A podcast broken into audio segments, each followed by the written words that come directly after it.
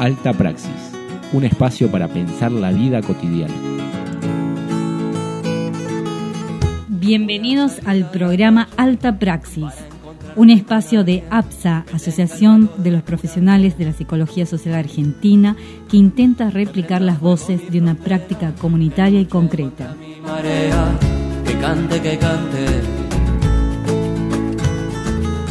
Rescatamos la praxis como punto de partida. Es más, creemos que la psicología social no es tal sino parte de ahí. Creemos que hoy en día estamos interpelados y hacemos este programa para pensar al hombre y a la mujer en situación. Que canta, que canta, pero a veces el miedo me atrapa y ese fuego quema mi mapa. Hay extraños mirando, tengo que seguir cantando.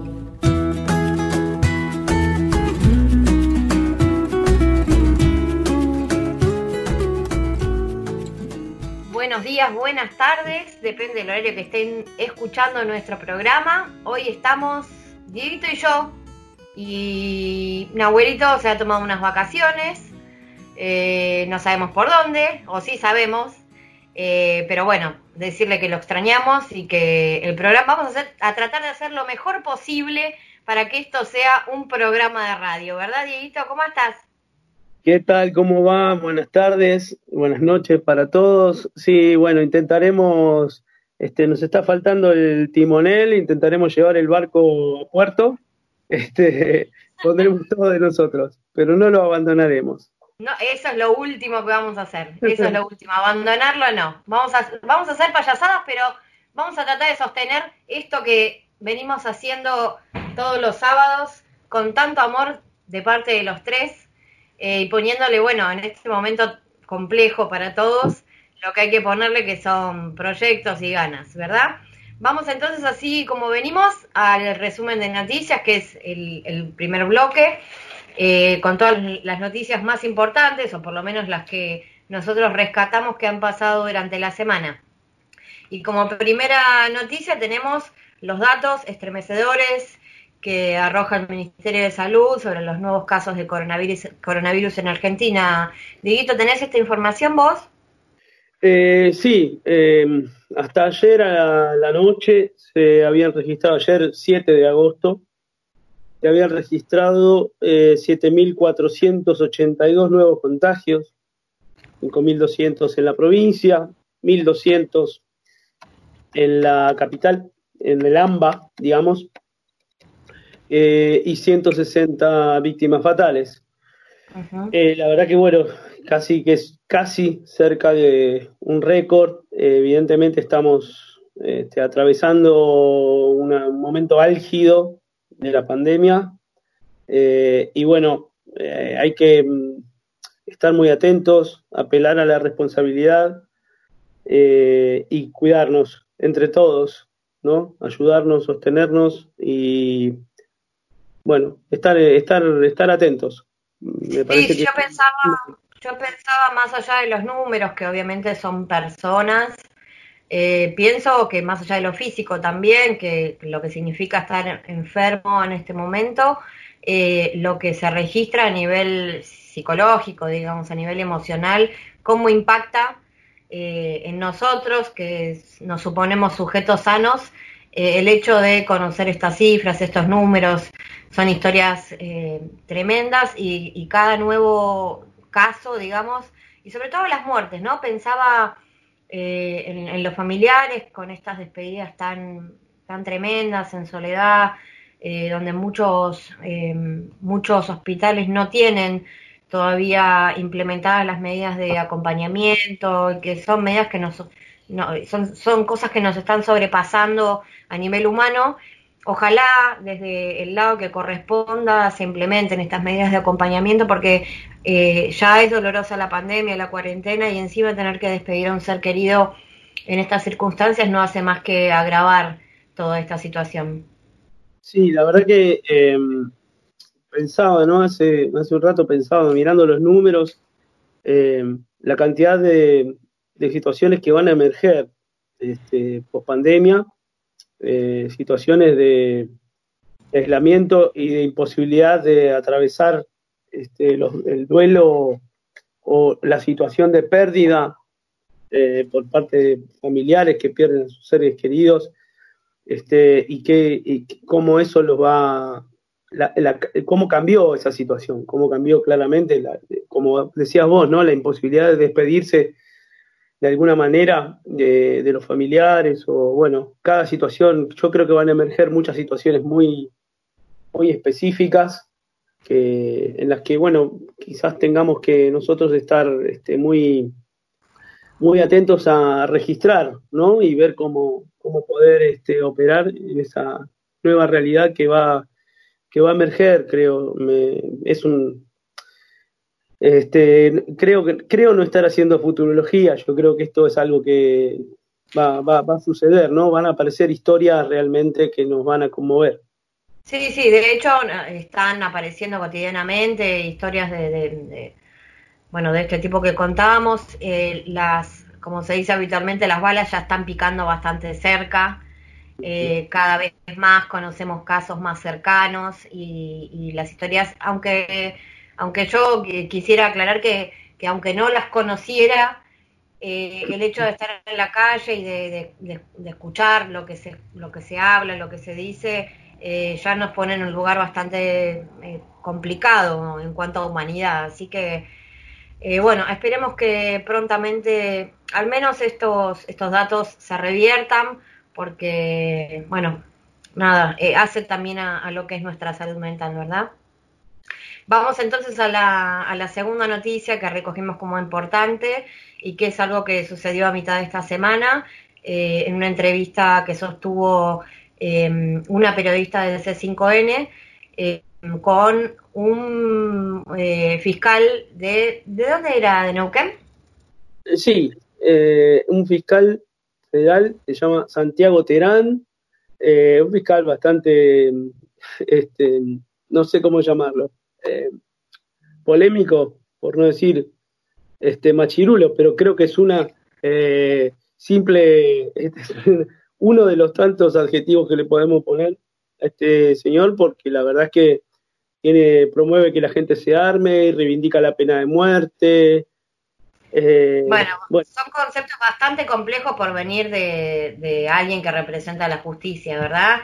Sí, bueno. En primer lugar, Sí, las, imágenes que, y el diálogo, que o el diálogo, si se puede llamar diálogo, a lo que intentó sostener la periodista, eh, me parece que merece la atención eh, de todos, en el sentido de la violencia que se ejerce y que ahora ya no es más invisible, digamos. Si esto fue levantado por un montón de medios, significa que eh, en algo nos está haciendo ruido, cosa que celebro, porque las mujeres, ya lo hemos dicho varias veces, eh, medio que estábamos medio acostumbradas a que o nos traten de nenita o de eh, no llamarnos por nuestro nombre o desvalorar o, de alguna manera no quitar importancia a lo que pensamos y a lo que opinamos, hablar por sobre nuestra lo que nosotros decimos y estas cosas antes por ahí quedaban en nuestro espacio interior, ¿no? Era como prácticas a las que ya nos habíamos eh, habituado las mujeres de alguna manera y que ahora ya no pasan, no, no, no pasan no me quiero ni imaginar lo que sería este señor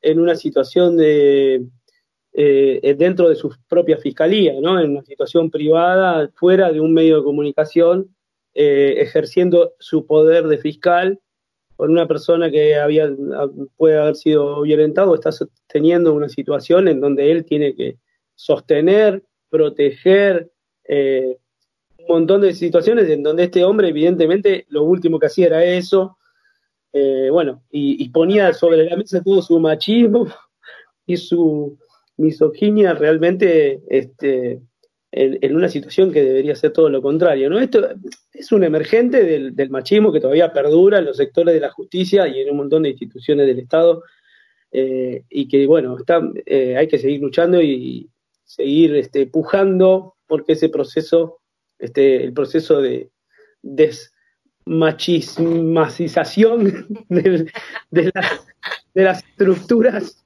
Eh, Despatriarcalización se llama. Despatriarcalización, perdón, sí, es verdad, es así. Así Está se dice. bueno que eh, el Sindicato de Empleados Judiciales haya tomado, este, haya visibilizado de alguna manera y haya tomado nota de lo que pasó y haya generado un, un jury pidió, ¿no? Sí, piden un jury de enjuiciamiento eh, y el, el, fiscal pidió licencia psiquiátrica, ¿no? Eh, bueno, generó después del escándalo, evidentemente eh, intenta ahora esconder la cabeza de alguna manera y tratar de irse por la, ponerse en víctima, ¿no? Ahora tiene un, un problema psiquiátrico.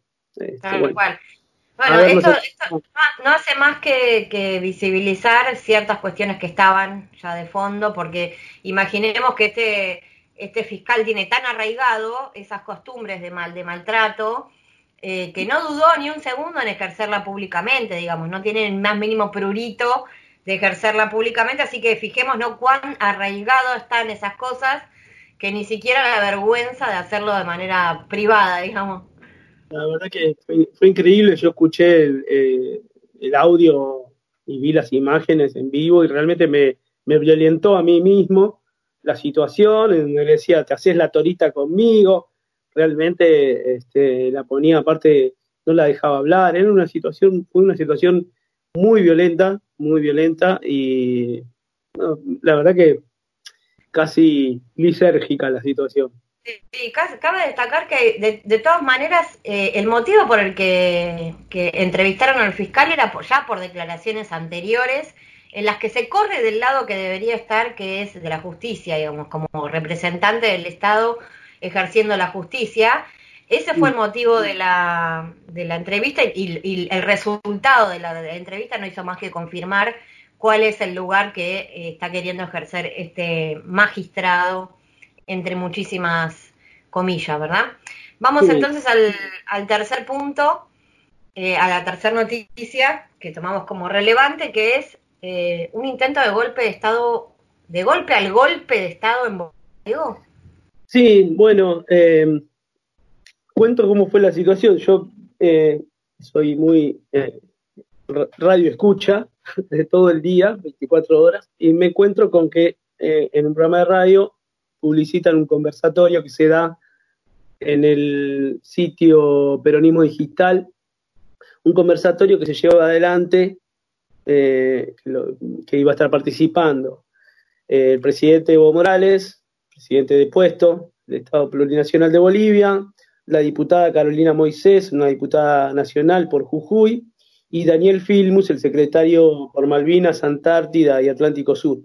Todo esto en conmemoración de, o sea, por el festejo del Día de la Independencia del Estado Plurinacional de Bolivia.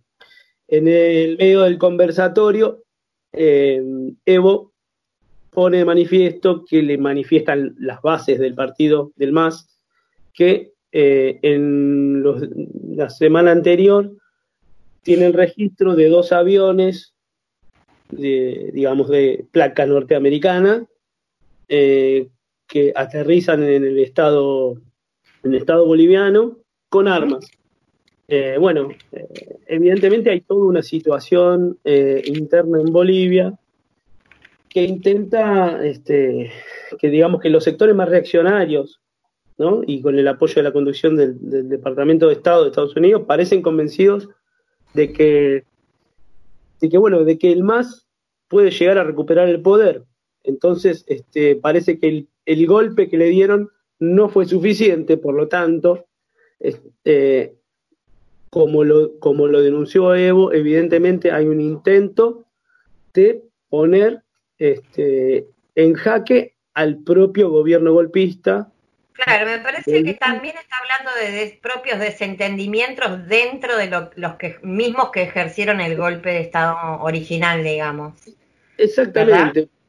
Exactamente, porque, bueno, la, consolidación, primero, en realidad lo que produce esta fragmentación, esta separación, es la consolidación de, la intención de voto a favor de, del candidato del movimiento al socialismo. O sea que esto los pone, a Luis Arce, esto los pone, de alguna manera, los desespera, porque más allá de, de intentar este, postergar las elecciones, saben que tarde o temprano esto está, ya cayó, digamos. Este, están este, tratando desesperadamente de ver cómo se perpetúan de alguna manera. Entonces, este, eh, intentan la idea que está denunciando Evo es quitarle el poder a los golpistas a través de otro golpe, pero en este caso sería un golpe, eh, digamos, militar, ¿no? Eh, que está... no cívico. No cívico, exactamente. En realidad, el golpe que se dio en principio a Evo fue un golpe cívico-militar, ¿no? Porque estuvo apoyado por la cúpula militar, casualmente, casualmente generales puestos por Evo, supuestamente este, militares que estaban apoyando el gobierno de Evo Morales, eh, pero que, mm, bueno, se dieron vuelta este, y ahora estos mismos generales intentan, con el apoyo del Estado norteamericano, este, perpetuar y no permitir que, se lleven adelante las elecciones, eh, claramente. Entonces, bueno, realmente es muy, muy grave. Eh, eh, el padecimiento del pueblo boliviano en su conjunto, porque sabemos que esto, las prácticas que se vienen habitualizando, naturalizando de alguna manera en Bolivia, son en el medio de la población muchas veces vulnerable. Así que, bueno, desde acá, como siempre, como hemos venido haciendo, eh, nuestra mano está del lado del pueblo, así que bueno, abrazo grande a todos. Em, como cuarta noticia importante, a 101 días de la desaparición de Facundo Astudillo Castro, em, recordemos que es este joven que em, desapareció hace 101 días, como dije anteriormente, eh, están recusando por segunda vez al fiscal eh, de la causa por varios hechos eh, irregulares que viene llevando, que, que, viene haciendo este fiscal, como por ejemplo desoír los reclamos de la familia, como por ejemplo pasar información a los medios locales, algunos que tienen determinada tendencia en apoyo a, la policía y demás, y no escuchar a la, a la familia. ¿Tenés alguna información sobre esto, Dieguito? Sí, bueno, eh, eh, la, última información que se puede, digamos que es oficial, es que se volvió a recusar al fiscal eh, y que se intenta llevar adelante medidas de, que lleven adelante la causa. Después, por ahora, eh, no hay mucho más. Hay una lentitud y una displicencia en todo lo que hace a la, actividad este, desplegada por la Fiscalía, que bueno, eh, realmente hay un montón de medidas pendientes que se solicitó, por la, que solicitó la familia, la Procuración de Violencia Institucional, eh, pidiendo aportes de datos sobre los vehículos, los teléfonos de los policías, con eso no se puede, sin eso no se puede avanzar. Y bueno, eh, todo esto es, eh, se le ponen obstáculos, obstáculos, obstáculos constantes. Eh, por otro lado, hay una tibia, tibia, a mi, a mi entender, una tibia intervención que en realidad también este, tiene que ver con cómo están armadas las estructuras, ¿no? hay una tibia intervención del, del de un, o sea, desde la Secretaría de Derechos Humanos, lo que hacen, eh, o sea, se, se, contactó, se contactaron con la madre de Facundo eh, y ellos eh, tratan, tratan de asistirla de alguna manera, pero claro, la Secretaría de Derechos Humanos solo puede intervenir, no puede intervenir con las fuerzas federales dentro de la investigación. La investigación solamente la puede llevar el juzgado y el fiscal. Las medidas a tomar para la investigación las tiene que tomar el fiscal. Claro. Eh, hay, hay un intento de, eh, también se generó ahora en principio un, inicio de debate acerca de una ley contra la violencia institucional. Mm. Bueno, hay algo que yo estaba pensando que se viene repitiendo en todos estos casos eh, de violencia institucional por parte del Estado, por parte de los fiscales puntualmente. Sucedió con el caso de Luciano Arruga, sucedió con el caso de Santiago Maldonado. Eh, que tiene que ver con desoír eh, y con volver a victimizar a la familia eh, con demoras, con dilaciones, con desconocimiento, Em, lo que denuncian los abogados de, de, Cristina, que es la mamá de Facundo, es que la tienen parada horas al costado de la ruta en procedimientos, eh, no le ponen eh, consigna judicial, eh, están esperando autorizaciones todo el día que nunca llegan, retrasan y demoran las diligencias que ellos consideran como familia que son urgentes, que el fiscal o quien represente a la víctima lleve adelante para esclarecer el caso. Esto me parece que es algo que se viene repitiendo y tiene que ver con una manera eh, en la que ejercen el poder las instituciones estatales. Y me parece que es algo que a todas luces debe ser observado y reobservado eh, y en, en, el caso de la sociedad civil denunciado todas las veces que sea posible.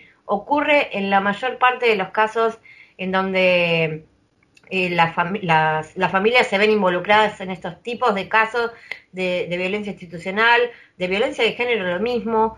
Em, hay como un desdibujamiento del rol que debe ocupar eh, un fiscal eh, cuando tiene que estar al lado de la víctima. Así que, bueno, nos parece em, importante señalarlo, más allá de los mecanismos que, existan para remover un juez, para hacerle juicio, por sacarlo y demás, es algo que ya está de alguna manera naturalizado y normalizado y no tiene que suceder. Em, estas fueron las cuatro noticias que nosotros resumimos o rescatamos que sucedieron en la semana, no significa que no haya más. Hay de hecho un montón de noticias que circulan y, cosas importantes para decir.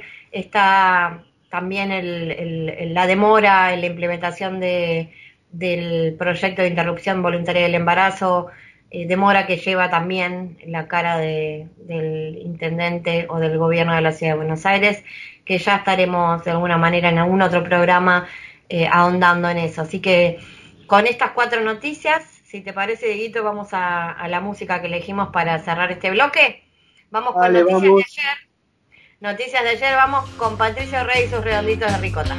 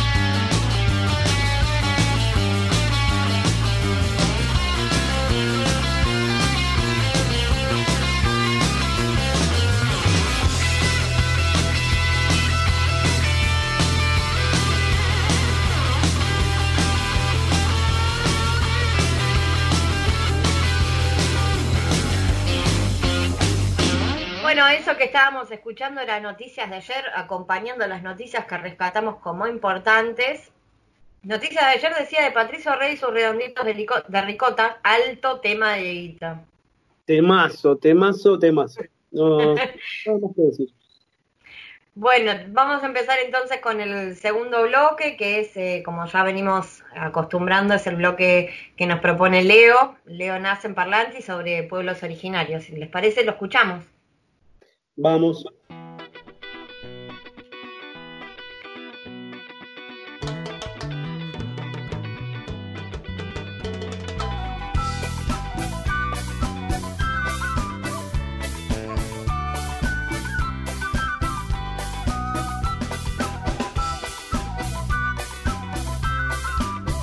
Dijo Paulo Freire, no estoy en este mundo para adaptarme a él, sino para transformarlo. Mientras las ideas giran buscando un sentido en esta nave tierra, un nuevo micro comienza.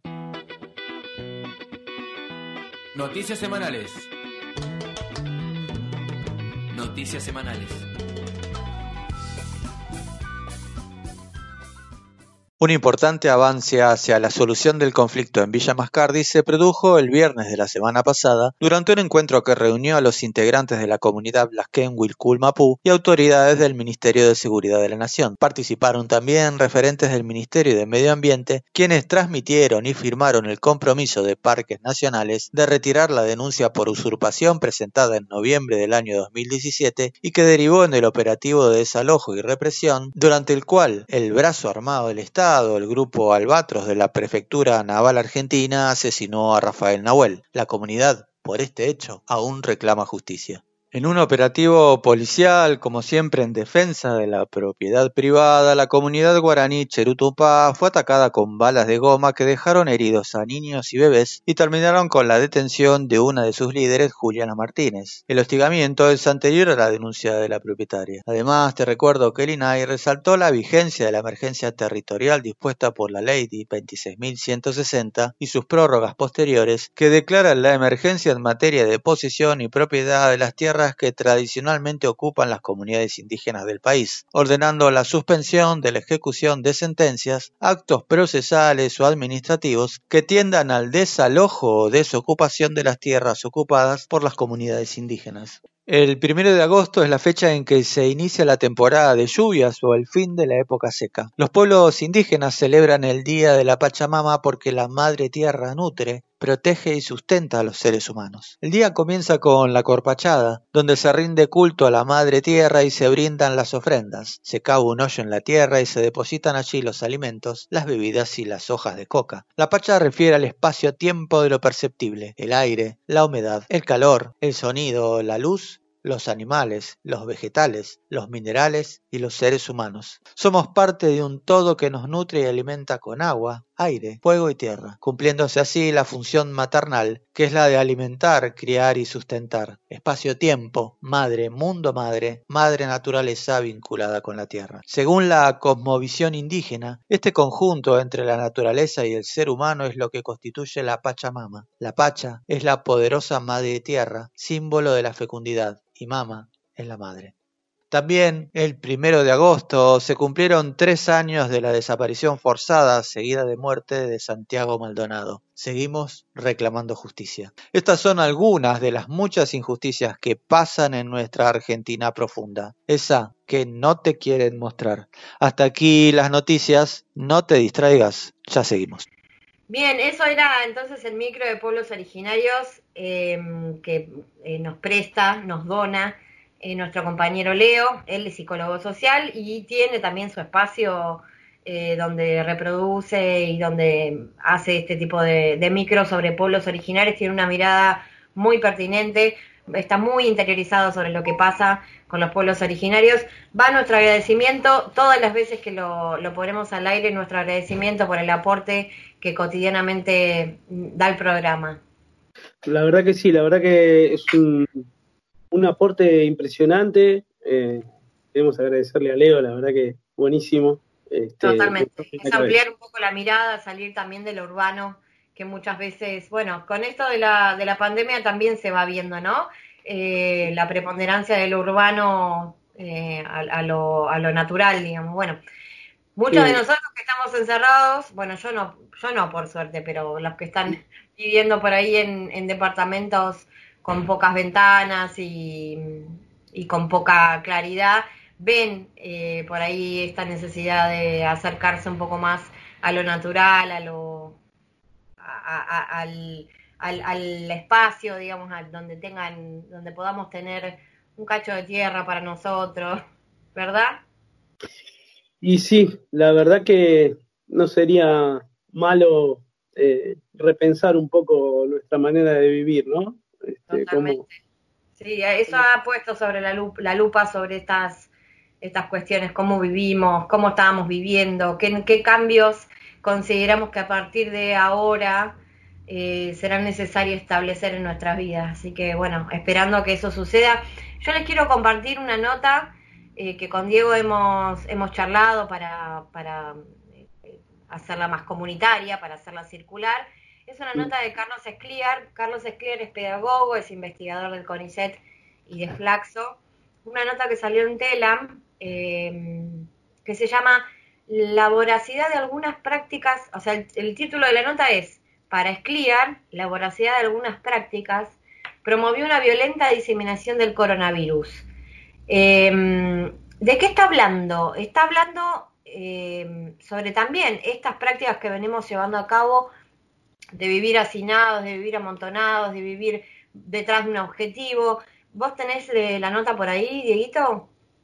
Sí, la verdad que es, es una nota hermosa que, bueno, es recomendable. Se encuentra, se la puede encontrar en la- el portal de Telam o en el portal contraditorial.com también. Eh, eh, una, una de las cosas que marca habla de esto de la voracidad, ¿no? De, de- del, del, del ingerir de algo, de, de tomarlo por, de tomarlo y casi inconscientemente, ¿no? De, habla de la destrucción provocada por la productividad y la inhumanidad de algunas prácticas lucrativas que hicieron de este mundo que el mundo pen- pendiese de un hilo, ¿no? Y que esté a punto de quebrarse y habla de una de poder a partir de, esto que, que- que estamos atravesando poder tener alguna memoria de si algunas prácticas prepandémicas ya no tenían este cierta mm, cierto destino, ¿no? Cierto Sí, destino dice que, sí, tal cual, dice que eh, textualmente, voy a leer alguna parte que dice que el descuido que hicimos del mundo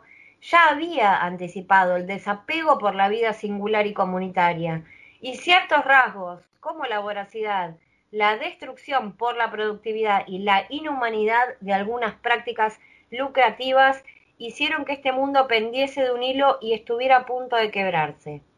Me parecen reflexiones que uno solamente estando en esta situación podría hacer, digamos, alguien que no esté habituado, obviamente Carlos lo está, pero me parece que poder pensar el mundo de hoy desde ese lugar eh, es mucho más, más eh, eh, productivo, digamos, a- a- para el futuro, para preguntarnos cómo queremos ser de acá en adelante.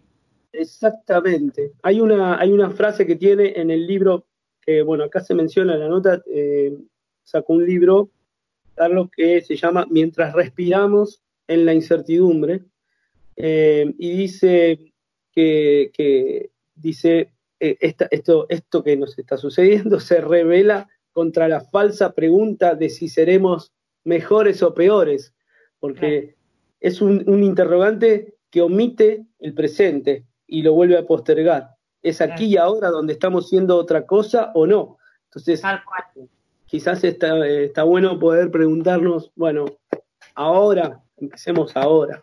¿no? Tal cual, y aparte lo que, a lo que nos llama es, eh, por supuesto, ante la respuesta de un mundo que está tambaleando, que un mundo que tenemos la imagen de que está en llamas, este mundo es el que requiere gestos colectivos y no individuales. Dice que el mundo de hoy enarbola la figura del humano exitoso, de quien resguardarse de toda crisis y que hace el universo a su imagen y semejanza, dejando un tendal de dolor y muerte a su alrededor. En este mundo, en, en particular, salvarse uno mismo es sinónimo de hundimiento de los demás. Por supuesto que esta no es la única apariencia del mundo, que hay muchas otras. Y la cuestión, dice Carlos, radica en cómo la cotejamos, privilegiamos o enaltecemos. Creo que, estas son las preguntas que deberíamos hacernos más a menudo cuando estemos en grupo, cuando tengamos la posibilidad de hacerlas. Obviamente eh, las imágenes a veces son demasiado estremecedoras, lo que sucede puertas adentro a veces es demasiado tremendo para poder reflexionar sobre estas cosas, pero vale la pena. lo que nosotros tratamos de hacer, tratamos, no, no quiere decir que lo, que lo logremos, obviamente, pero lo que tratamos de hacer habitualmente es eh, sugerir este tipo de preguntas porque son las que nos van a posicionar en otro lado, eh, en el lugar de adaptarnos activamente y no transitar por transitar esta época tan horrorosa, tan dolorosa que nos ha tocado eh, pasar, ¿verdad? Sí, yo quería traer una, una, a ver, como un, párrafo del libro de, Ana, de Enfoques y Perspectivas, que creo que también nos puede iluminar, ¿no? Dice, nos hemos interrogado por la esencia, por lo estructurante del proceso interaccional. Podemos responder a esa pregunta desde la perspectiva de Pichón Rivier, planteando que uno de los principios organizadores, en este caso habla del grupo como estructura, es decir, como sistema dotado de coherencia interna, es esa constelación, y a eso, eh, en eso estoy, me resonó todo esto, es la constelación de necesidades, objetivo y tarea será este el momento de poner, ponernos a reflexionar acerca de estas necesidades, proyectar un futuro, ¿no? Estas necesidades de ahora puntuales, me parece que hacer foco en estas necesidades de ahora, de hoy, que estamos atravesando, nos obligan a cambiar las, las preguntas y a pensar sobre eso. Sí, sí, eh, creo que es, el, momento, ¿no? Y los que tenemos la oportunidad, la posibilidad, eh, no podemos evadirnos de, la responsabilidad, me parece. Sí, sí, totalmente, adhiero. Adhiero, adhiero completamente. Me parece, bueno, la, las súper recomiendo la nota, les recomiendo que lean a, Carlos Escliar, porque es un ser con una humanidad eh, como pocas veces difundida en los medios. Así que, bueno, sin más nada más que agregar, gracias Leo nuevamente, gracias Carlos Escliar por poner la voz en estas situaciones vamos al cierre del bloque número 2 con la música de Mano Negra, Señor Matanza.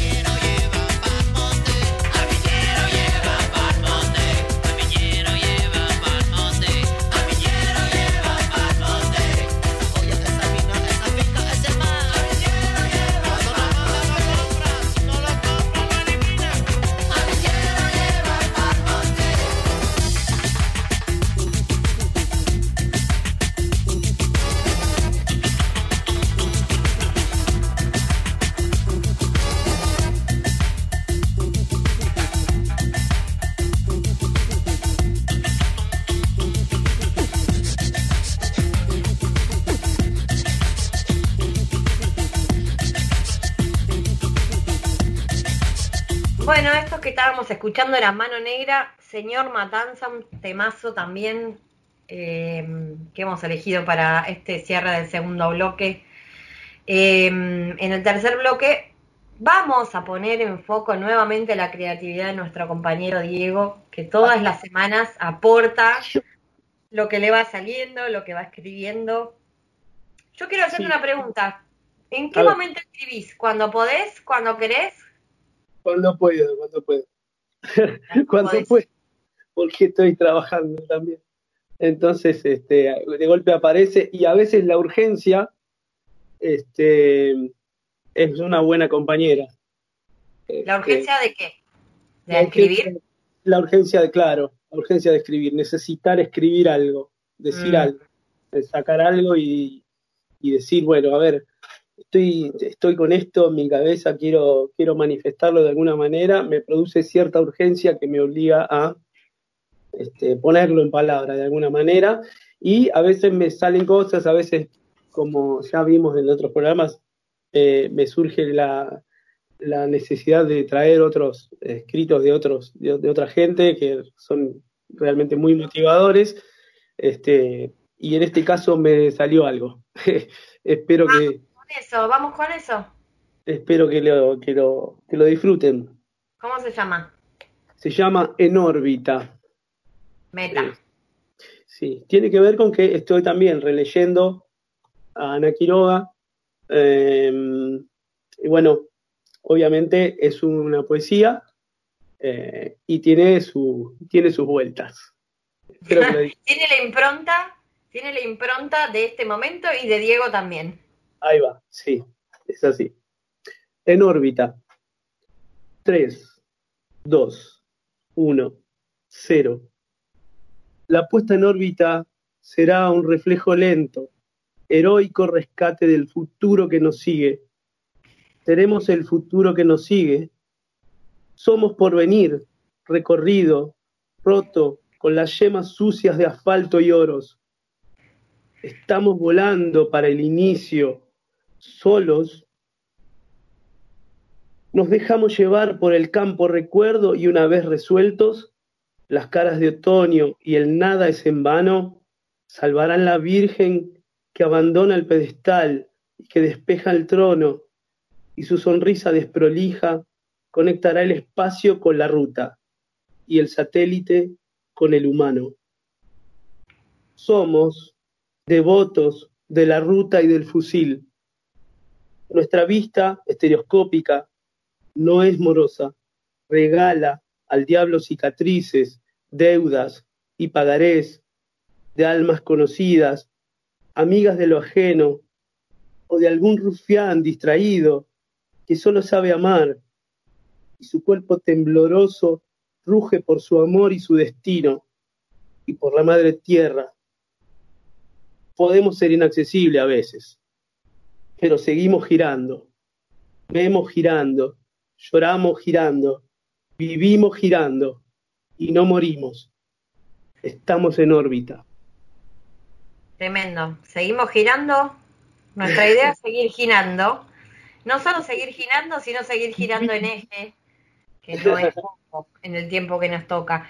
Yo eh, particularmente, lo voy a volver a decir todas las veces que sea necesario, agradezco tu creatividad, agradezco que tengas la valentía en este momento de ponerle palabras a tus emociones, a lo que te vaya saliendo, porque mm, creo que de alguna manera eso nos salva también del dolor, de la incertidumbre, del, no poder, eh, como todos los proyectos, ¿no? Poder tener la voz para, para decir lo que nos pasa, lo que sentimos, es un valor agregado en esta, en esta época que estamos transcurriendo. Así que de mi lado, yo sé que de, de Nahuel lo mismo, eh, volver a agradecerte esta apuesta a la creatividad y a, a volcar en público eh, tu trabajo. Bueno, eh, lo más importante es provocar alguna también alguna emoción, alguna conexión y, que nada, o sea, transmitir algo, que eso es lo más importante, ¿no? Que, que, que ojalá que el que lo haya escuchado lo haya sentido algo. Sin duda, sin duda, no lo pongo en duda. Em, gracias, Diego, nuevamente. Con esto vamos al, dentro de este bloque. También pensamos en eh, hacer un, recordatorio a una persona em, que también nos importa recordar, que se llamaba, se llamaba Beatriz Perocio. Vamos a, tomar eh, un recordatorio que hace la izquierda diario, em, porque hoy, casualmente 8 de agosto, se conmemora el Día del Psicólogo Víctima del Terrorismo de Estado. La fecha es elegida justamente en homenaje a este personaje que decidimos rescatar hoy, que es la primera de la larga lista de psicólogos desaparecidos durante la última dictadura.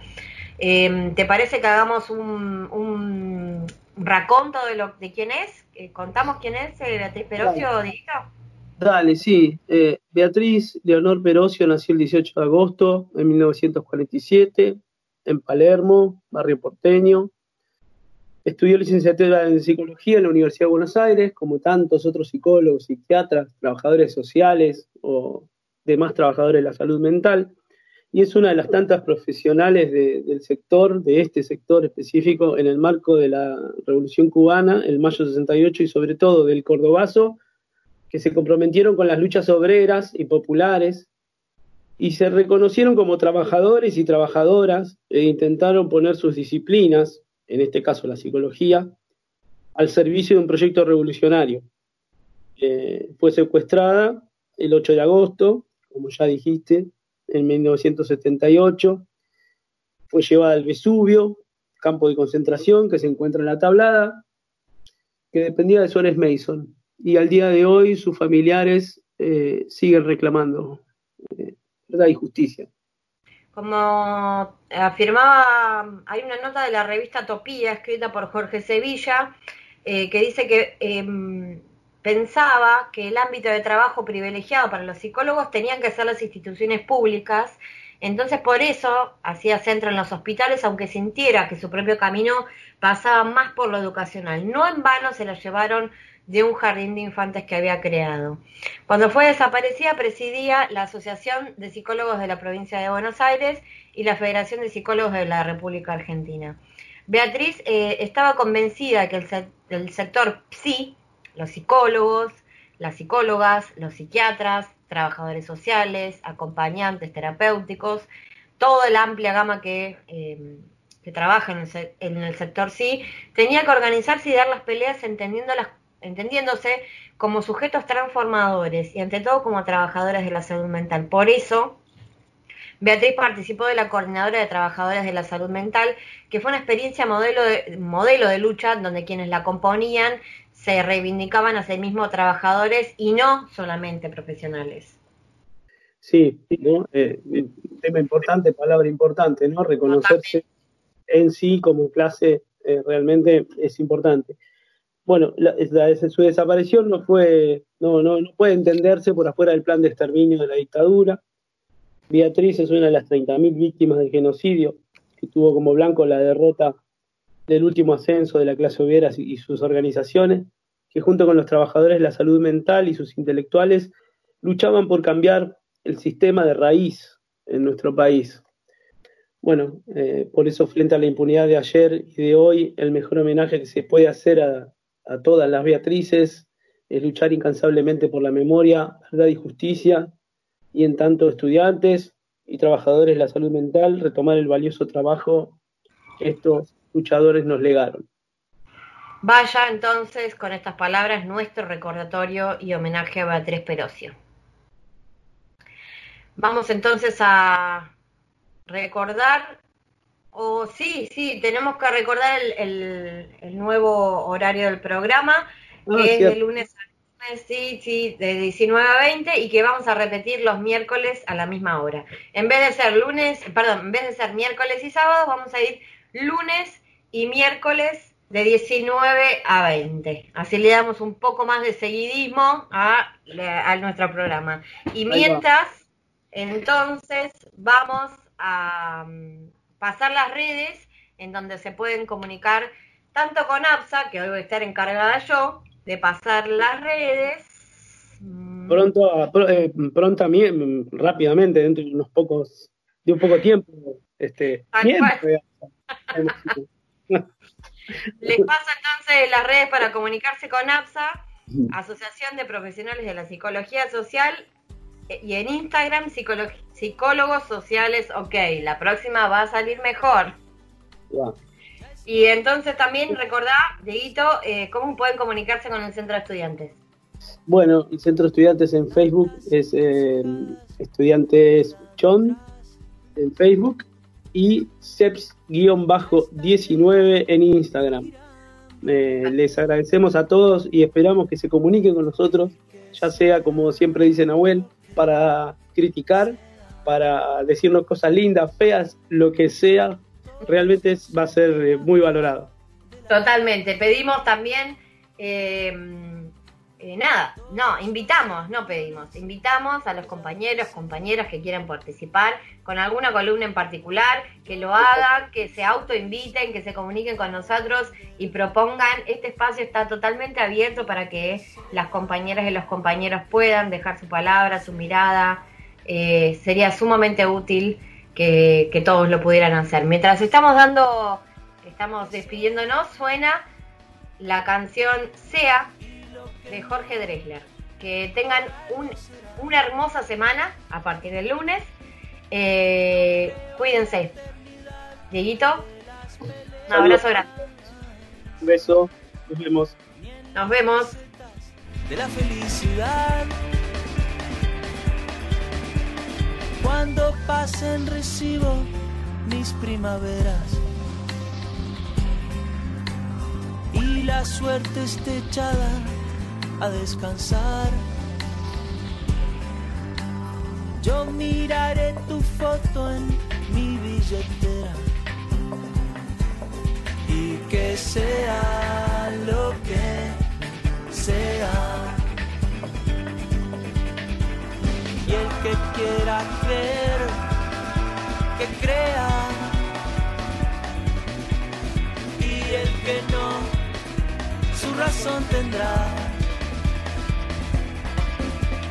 Yo suelto mi canción en la ventolera y que la escuche quien la quiera escuchar. Ya está en el aire girando mi moneda. Y que sea lo que sea. Y que sea lo que sea. Y que sea lo que sea. Y que sea